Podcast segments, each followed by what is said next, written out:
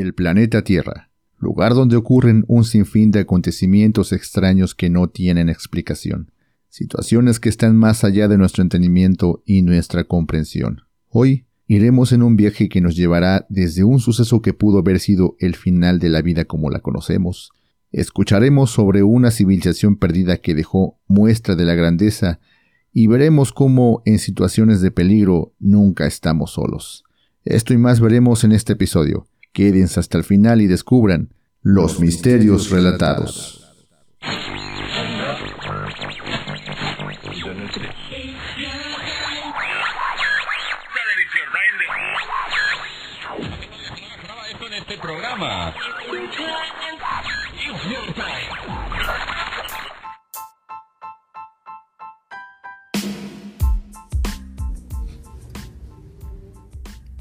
Relatos, anécdotas y otras cosas.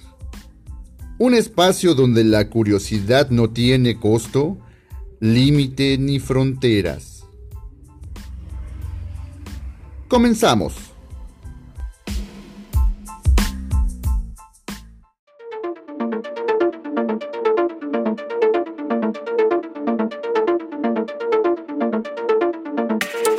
¿Qué tal amigas y amigos? Me alegra mucho darles nuevamente la bienvenida en este, el décimo episodio de lo que he titulado Relatos, anécdotas y otras cosas. Como ustedes ya lo saben, en este podcast hablaremos de algunos temas que espero sean de su interés.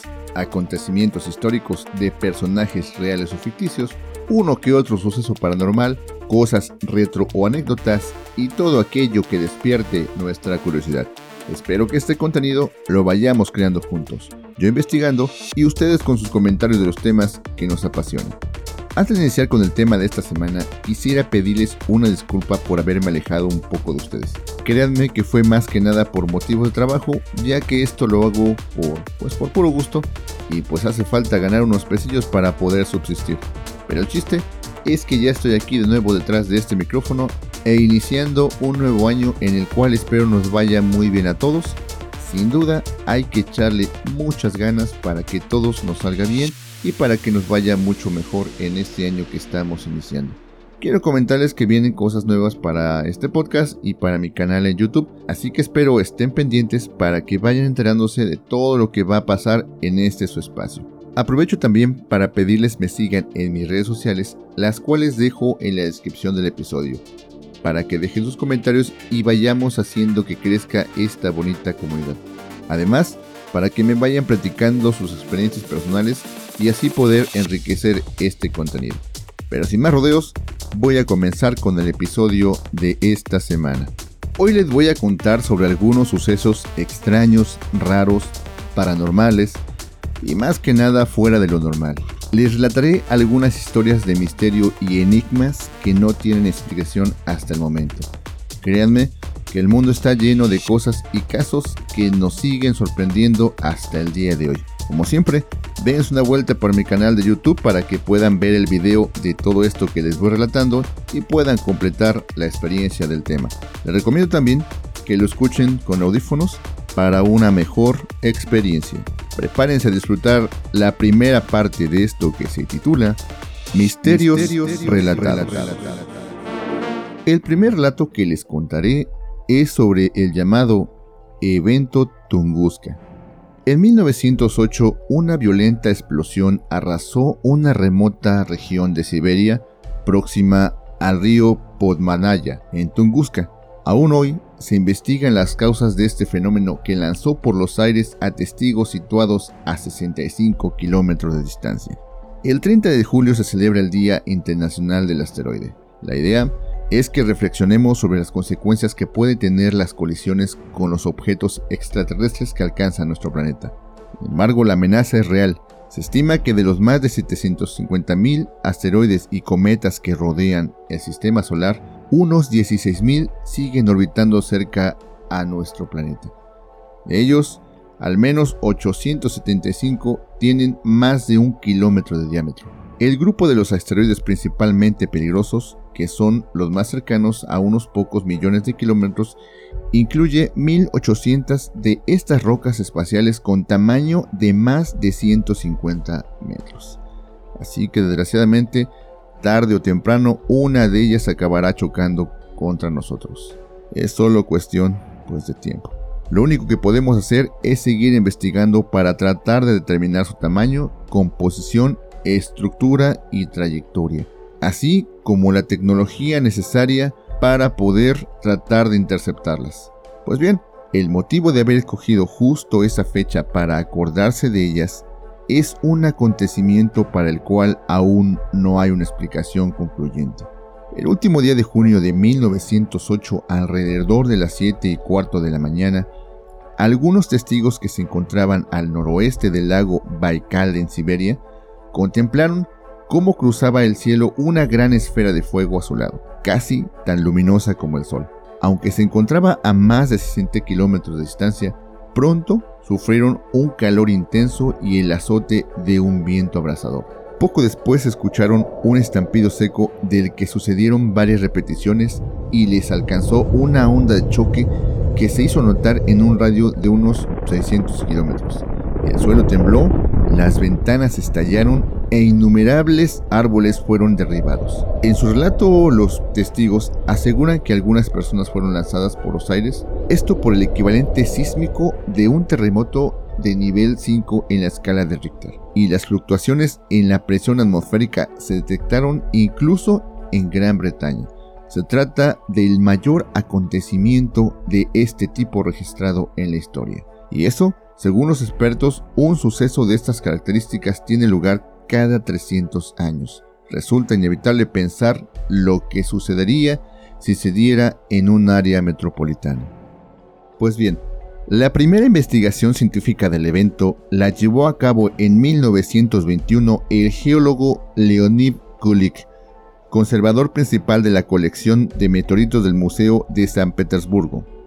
A partir de las declaraciones de los observadores, Kulik concluyó que lo había ocasionado un gran meteorito cuando años después pudo llegar a la supuesta zona del impacto.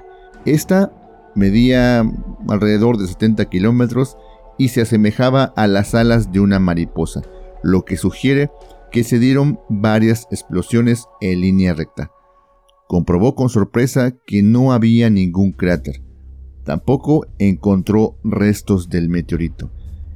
En aquel lugar, los árboles permanecían de pie, pero habían desaparecido sus ramas. Parecían solamente postes de teléfono. Sin embargo, se dio cuenta que en las zonas más alejadas al lugar habían quedado abatidos los árboles en dirección radial. Más tarde, se comprobó que durante el incidente se habían liberado una energía mil veces mayor que la de la bomba atómica que se lanzó sobre Hiroshima en 1945 y que el área afectada cubría más de 2.000 kilómetros cuadrados.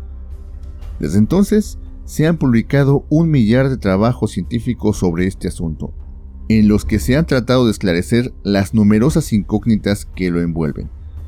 La explicación más plausible es que fue un meteorito, quizá un fragmento de cometa compuesto de hielo y polvo de al menos 50 metros de diámetro. Este penetró en la atmósfera a una velocidad de 15.000 kilómetros por segundo. Se calentó a casi los 25.000 grados centígrados e hizo explosión desintegrándose cuando se encontraba entre 6 y 10 kilómetros del suelo, por lo que no formó ningún cráter. También sabemos que el día anterior se dio una abundante lluvia de estrellas. La beta tauridas que se piensa está causada por el cometa 2P Encke se trata de un objeto muy viejo que se deshace realmente rápido, por lo que pronto acabará convirtiéndose en un asteroide. Quizá la respuesta al enigma de Tunguska la podamos encontrar precisamente investigando esta roca, pero no cabe duda que es algo interesante y a la vez atemorizante, ya que si esto lo hizo algo que no fue un meteorito, imagínense lo que podría ocasionar una roca más grande. Pero bueno, mejor vamos con el siguiente misterio relatado. De lo siguiente que les voy a contar es de el llamado páramo de las tinajas de Laos. En la meseta de Kong, en Laos, se encuentra el páramo de las tinajas. Allí reposan miles de enormes vasijas de piedra de una antigüedad de entre 1500 y 2000 años. El Páramo de las Najas es un grupo de sitios históricos culturales en Laos. Se trata de un área que contiene miles de jarras que están espaciadas por el suelo en las llanuras de Xinjiang. Esto en las tierras altas del norte de Laos, en la cordillera de Almanita, la principal cadena montañosa de Indochina. Estas tinajas miden de 1 a 3 metros de altura y pesan alrededor de 1 a 6 toneladas cada uno. Bueno, pues los arqueólogos creen que estas jarras fueron creadas hace 1500 o 2000 años por los antiguos moradores de la región, cuya cultura y forma de vida nos es totalmente desconocida y no se conocen hasta el momento pues la utilidad de estos artefactos. Y es que en realidad no son recientes. La datación cronológica apunta a un milenio y medio o incluso dos en sus piezas más antiguas, la edad en este caso del hierro. Si bien la mayor parte son algo más recientes, fechadas entre el siglo VI a.C. o el siglo IX después de Cristo. Es decir, abarcan un espectro temporal bastante amplio, lo que supone todo un misterio ya que se ignora a qué cultura o culturas fueron las creadoras de estos fueron las creadoras de estos recipientes y es precisamente ahí donde se encuentra el hueco histórico que ha favorecido al origen y difusión de varias leyendas sobre su origen de estas, de estas vasijas. Algunos tienen rasgos mitológicos y hablan de un pueblo de gigantes dirigidos por un rey guerrero llamado Kun Cheong, quien tras una memorable batalla mandó colocar las jarras llenas de comida y vino para almacenar enormes cantidades de lao lao que es un licor eh, de arroz típico de Laos, con el cual se invitaban a sus súbditos en interminables fiestas para celebrar la victoria con sus hombres. Por supuesto, arqueólogos y antropólogos buscan otras explicaciones pues, más científicas. Por ejemplo, hay quien propuso la teoría de que servían para recoger aguas de lluvia durante la época del monzón esto en previsión de la temporada de sequías y pues sirviendo así para que pudieran beber los miembros de las caravanas comerciales de sal que atravesaban por la zona. Esta hipótesis no parece probable, pero sí tiene un punto de verdad, ya que la llanura de Shanghuang era un punto de paso para esas caravanas en ruta hacia el norte de la India y quizá pues los viajeros depositaban ofrendas dentro de las jarras. De hecho, hay piezas parecidas en Tailandia y en la India. Las explicaciones más aceptadas apuntan a un uso funerario, atendiendo a determinados hallazgos complementarios y a los análisis tanto de las propias jarras como del contenido, pues buena parte de ellas albergan restos humanos. Muchos huesos muestran evidencias de incineración y están envueltos en cenizas, acompañados a veces de cerámica y herramientas de hierro y bronce, algo que según la arqueóloga francesa Madeleine Colin, que excavó la llanura en los años 30, por cierto, llevándose unas cuantas a su país, explicaría la presencia en una cueva cercana de una especie de chimeneas que según lo que ella explica funcionarían como hornos crematorios y pues los cántaros en este caso como urnas funerarias. Todos estos enigmas aún permanecen sin explicación definitiva durante mucho tiempo, ya que el lugar fue duramente castigado durante la guerra de Vietnam y salvo el mencionado caso de Colani, quien pudo llegar hasta el sitio, este permaneció virgen hasta 1994. Eso se debe a que hay cientos de bombas sin explotar lanzadas por la aviación estadounidense que impiden llevar a cabo excavaciones arqueológicas normales salvo en algunos puntos muy concretos. Se dice que desde el 2004 se están realizando campañas de limpieza del lugar tratando de localizar dichas bombas, en este caso para eliminarlas y poder hacer el lugar pues visitable, no solamente por el turismo, sino por arqueólogos o personas que vayan a hacer estudios, en este caso pues sobre todo lo que hay en el lugar. Sin duda alguna, aquí está una muestra de que todavía en nuestro mundo hay lugares en donde no, hemos podido llegar y que nos queda por estudiar. Antes de continuar, hago una pausa para invitarlos a que se den una vuelta por mi canal de YouTube ya que ahí podrán ver el video relacionado a este tema. Dejen su like, sus comentarios y suscríbanse para que no se pierdan nada de lo que vaya subiendo.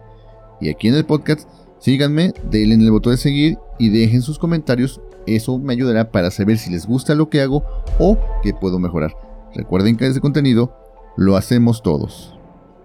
Y siguiendo con el episodio, les relataré sobre un tema que es digno de escuchar y ponerle mucha atención, ya que quizás nos ha pasado a muchos y no sabemos en realidad qué es lo que sucede. Pero como siempre, ustedes tienen la mejor opinión. Esto se trata del llamado escalofriante espectro del tercer hombre. Cuenta Ernest Shackleton, explorador polar anglo-irlandés, que durante su intrépida epopeya que le llevó a estar dos años y 22 días perdido en medio de los mares y hielos árticos, cuando estaba cerca de llegar a una estación ballenera de las islas de Georgia del Sur y después de 36 horas de caminar con dos compañeros por glaciares en plena tormenta de nieve, ya medio muertos de frío y hambre, notó cómo había una cuarta persona que les acompañaba a una cierta distancia y que les infundía la seguridad necesaria de seguir adelante. Esta presencia que no fue develada en su momento por el explorador para no desanimar a sus compañeros, pero que en realidad vieron todos. Es uno de los fenómenos más escalofriantes descrito por infinidad de personas que encontrándose en situaciones desesperadas como estar a punto de morir en la montaña, en un río o en cualquier lugar que represente un peligro, las personas han llegado a notar esta presencia que les da valor para seguir adelante. Y esto se trata el llamado factor del tercer hombre. En 1953, el escalador austriaco Hermann Bull, en plena ascensión al Nanga Parbat, a pesar de conseguirlo, tardó más de lo esperado y se vio obligado a pasar la noche acurrucado en una saliente sin oxígeno, ni alimentos, ni agua. La situación fue desesperante, pero durante la noche y el día siguiente la presencia de alguien que lo seguía de cerca y lo animaba a seguir le dio fuerzas para bajar de la cumbre y llegar hasta el campo base. Y estos son solo un par de los miles de testimonios de este extraño pero animoso acompañante que está ahí en el momento en que más lo necesitan. Este fenómeno, el cual se ha de definir como mínimo de inquietante, a falta de una explicación lógica y concluyente por parte de la ciencia, ha sido atribuido por los amantes de lo paranormal como la prueba inequívoca de la existencia de fantasmas, del ángel de la guarda o incluso de Dios. Uno puede estar de acuerdo o no con estas explicaciones pseudomitológicas, pero encontrarse en la situación, si en algo no se puede negar, es que ha de ser impactante.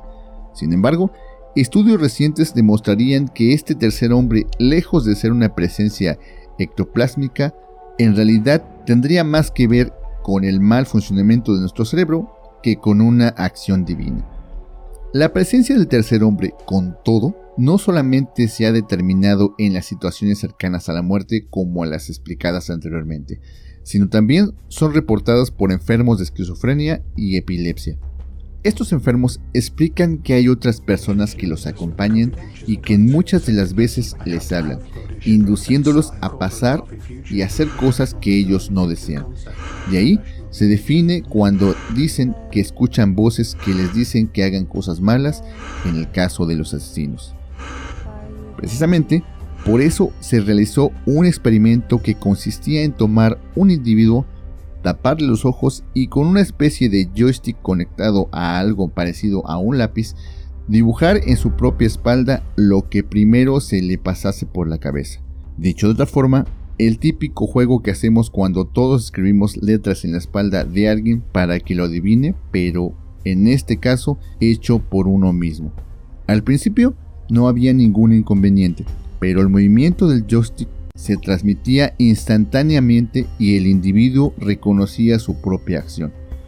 La cosa se complicaba un poco en el momento en que se inducía a cierto retardo, en efecto, la máquina que no dejaba de ser un brazo robótico, al transmitir a la espalda del conejillo de indias con un cierto retardo, su propio movimiento volvía loco al cerebro.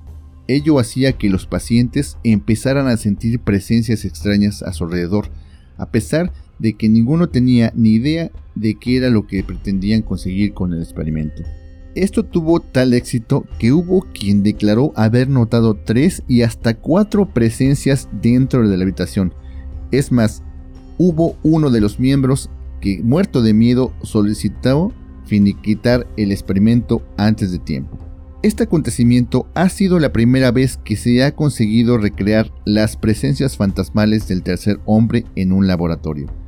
Y esto demostraría que tanto los enfermos de esquizofrenia como las personas que se encuentran en situaciones muy complicadas sufren alteraciones en partes del cerebro que rigen la conciencia de sí mismo, ya sea por enfermedad neuronal o por alteraciones neuronales severas por personas normales en situaciones extremas. El cerebro organiza como quiere o como puede las informaciones que recibimos del exterior, provocando todo tipo de distorsiones sensoriales a las cuales intentamos dar una explicación lógica aplicando patrones conocidos para nosotros, en este caso el factor del tercer hombre. Sin embargo, lo anterior explica las cosas científicamente, pero en realidad, ¿cuántos de nosotros no hemos sentido presencia sin estar en ninguna de las situaciones antes mencionadas? Creo, sin duda, muchos tendríamos experiencias que darían fe de lo que estoy diciendo. No cabe duda que a veces la ciencia se centra en explicar cosas que ni siquiera ellos mismos comprenden. Pero como siempre, ustedes tienen la mejor opinión. Como se darán cuenta, estos misterios son muy reales y no hay una explicación lógica de los mismos. Créanme que el mundo está lleno de cosas que no nos explicamos, pero esas se las iré contando en próximos episodios. Por hoy hasta aquí dejamos estos relatos, continuaremos con más casos y misterios sin explicación la próxima semana. Si quieren ver las imágenes de todo lo que les conté hoy, vayan a mi canal de YouTube, ahí podrán ver el video de lo que les platiqué hoy. Me despido, no sin antes agradecerles por llegar hasta el final, les recuerdo que me sigan en Spotify y vayan al canal de YouTube para que vean más contenido dejen su like, suscríbanse si no lo han hecho, para que no se pierdan nada de lo que vaya subiendo. Los espero la siguiente semana donde les contaré más sobre estos temas que son muy misteriosos y seguiremos conociendo más de este mundo que nos rodea. Síganme escuchando, compartan, ya que recuerden que este contenido lo hacemos todos. Hasta la próxima.